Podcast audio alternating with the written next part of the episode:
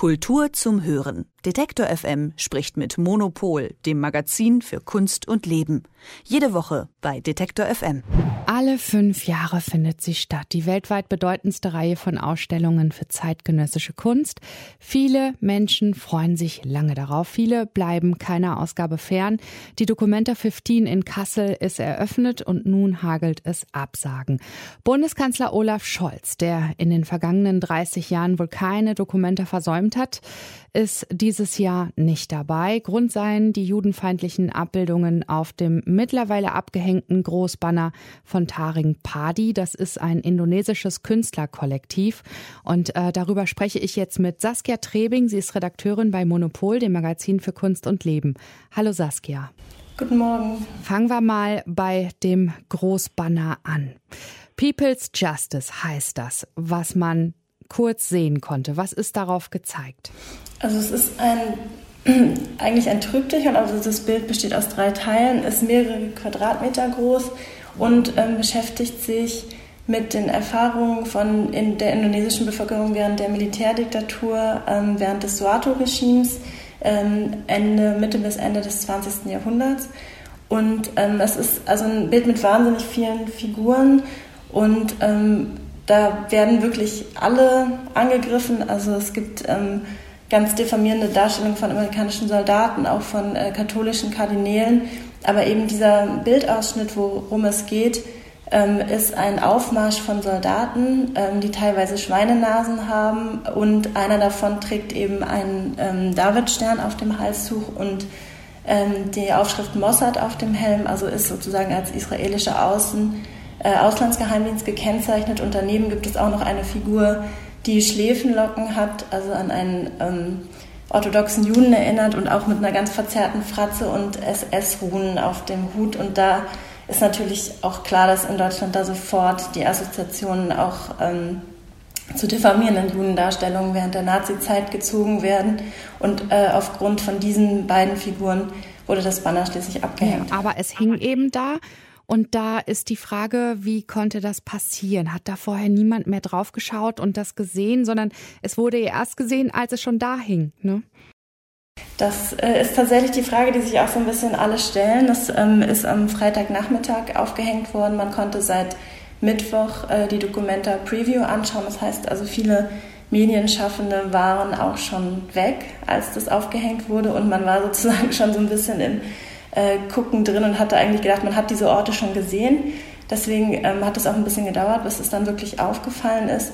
Und eben diese Frage, wie konnte das passieren, ähm, ist im Moment einfach noch nicht geklärt. Also die Dokumente hat darauf hingewiesen, dass sie sich nicht ähm, die Werke vorlegen lässt äh, vorher und keine, Kontrollinstanz ist. Ähm, Ruan Gruppe hat sich dazu noch gar nicht offiziell geäußert, soweit ich weiß. Und ähm, es stimmt natürlich auch, dass es äh, sozusagen keine Wortzensur geben kann, aber dass irgendwie das in Deutschland so nicht geht, das hätte natürlich ähm, auch jemandem auffallen müssen. Und das sind ja jetzt auch gerade die Diskussionen, ähm, wie sozusagen welche Konsequenzen man daraus ziehen muss. Eben, also Konsequenzen müssen gezogen werden. Zum Beispiel sagt das, fordert das der Geschäftsführer des Deutschen Kulturrats, Olaf Zimmermann, der sagte, diese antisemitistischen Vorfälle sind so eklatant, da muss es auf jeden Fall Konsequenzen geben und eine große Debatte. Und nicht nur er, also ähm, es müsse auch über personelle Konsequenzen nachgedacht werden, sagte der Präsident des Zentralrats der Juden in Deutschland, Josef Schuster. Also was ist da jetzt los? Es ist wahrscheinlich erstmal jetzt ein Riesentumult gerade. Ne?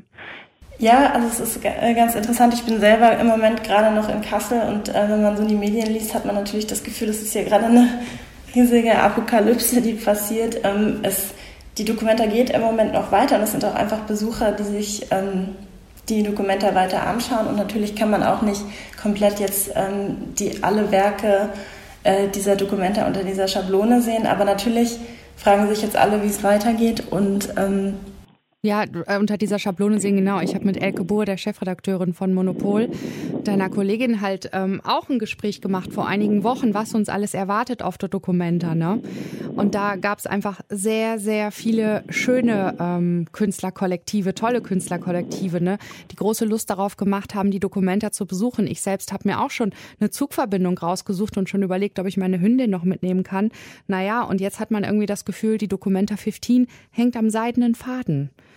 Ja, also in der Geschichte kann man auch sagen, dass die Documenta schon oft am seidenen Faden hängt und äh, es gab jetzt auch schon Stimmen, die eben sagen, wozu haben wir denn solche Ausstellungen, wenn wir da nicht das genau das diskutieren können, was gerade äh, zu diskutieren ist.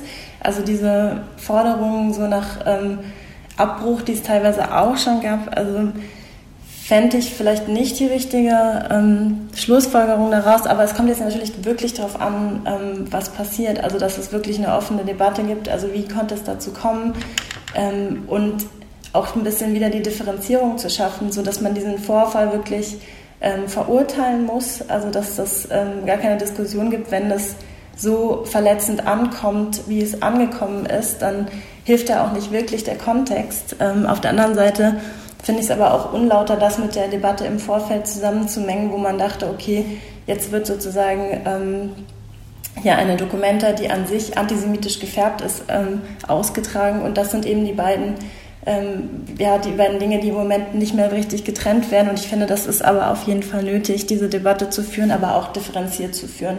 Und das auf allen Seiten und auch selbstkritisch, würde ich sagen, ist ähm, total wichtig. Das indonesische Künstlerkollektiv Taring Padi, was eben dieses äh, Großbanner ähm, geschaffen hat, ne? Ähm, People's Justice, und was abgehängt worden ist wegen des Antisemitismus-Skandals, hat das schon ein Statement von sich gegeben oder wie ist da die Lage? Weißt du da was?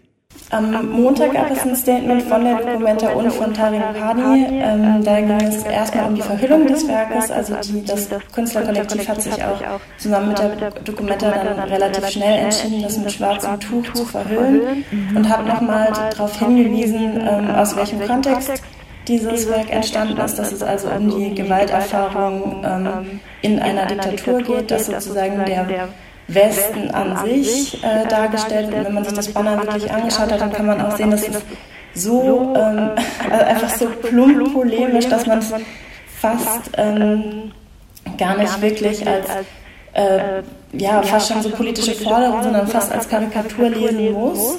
Und ähm, auch die Symbolik wurde darauf hingewiesen, dass zum Beispiel Soldaten als Schweine darzustellen in äh, Indonesien eine verbreitete Symbolik sei. Ähm, was natürlich, ich finde, es lohnt sich auch nochmal auf diesen Kontext einzugehen, aber es ändert natürlich nichts und eben gerade diese Figur mit den SS-Hunden und ähm, den Schläfenlocken, das haben sie gar nicht versucht wegzudiskutieren. Also das ist natürlich eine äh, Ikonografie, ähm, die man einfach nicht anders lesen kann und in dem Fall finde ich es auch nicht, ähm, das, die Arbeit ist ja auch schon 20 Jahre alt, wurde auch schon mehrfach gezeigt, aber ähm, dass man da auf diesen Kontext hier sozusagen ähm, nicht drauf gekommen ist, dass das sehr, sehr schwierig ist und auch zu Recht verurteilt wird. Ähm, das finde ich, kann man auch mit dem Kontext jetzt nicht wieder wirklich wegmachen. Die Documenta 15 in Kassel, die gerade ist, ist konfrontiert mit einem Antisemitismus-Skandal. Und Saskia Trebing, Redakteurin von Monopol, dem Magazin für Kunst und Leben, hat mit uns darüber gesprochen. Sie ist vor Ort und ähm, ich danke dir ganz herzlich für dieses Gespräch. Danke auch. Kultur zum Hören. Detektor FM spricht mit Monopol, dem Magazin für Kunst und Leben. Jede Woche bei Detektor FM.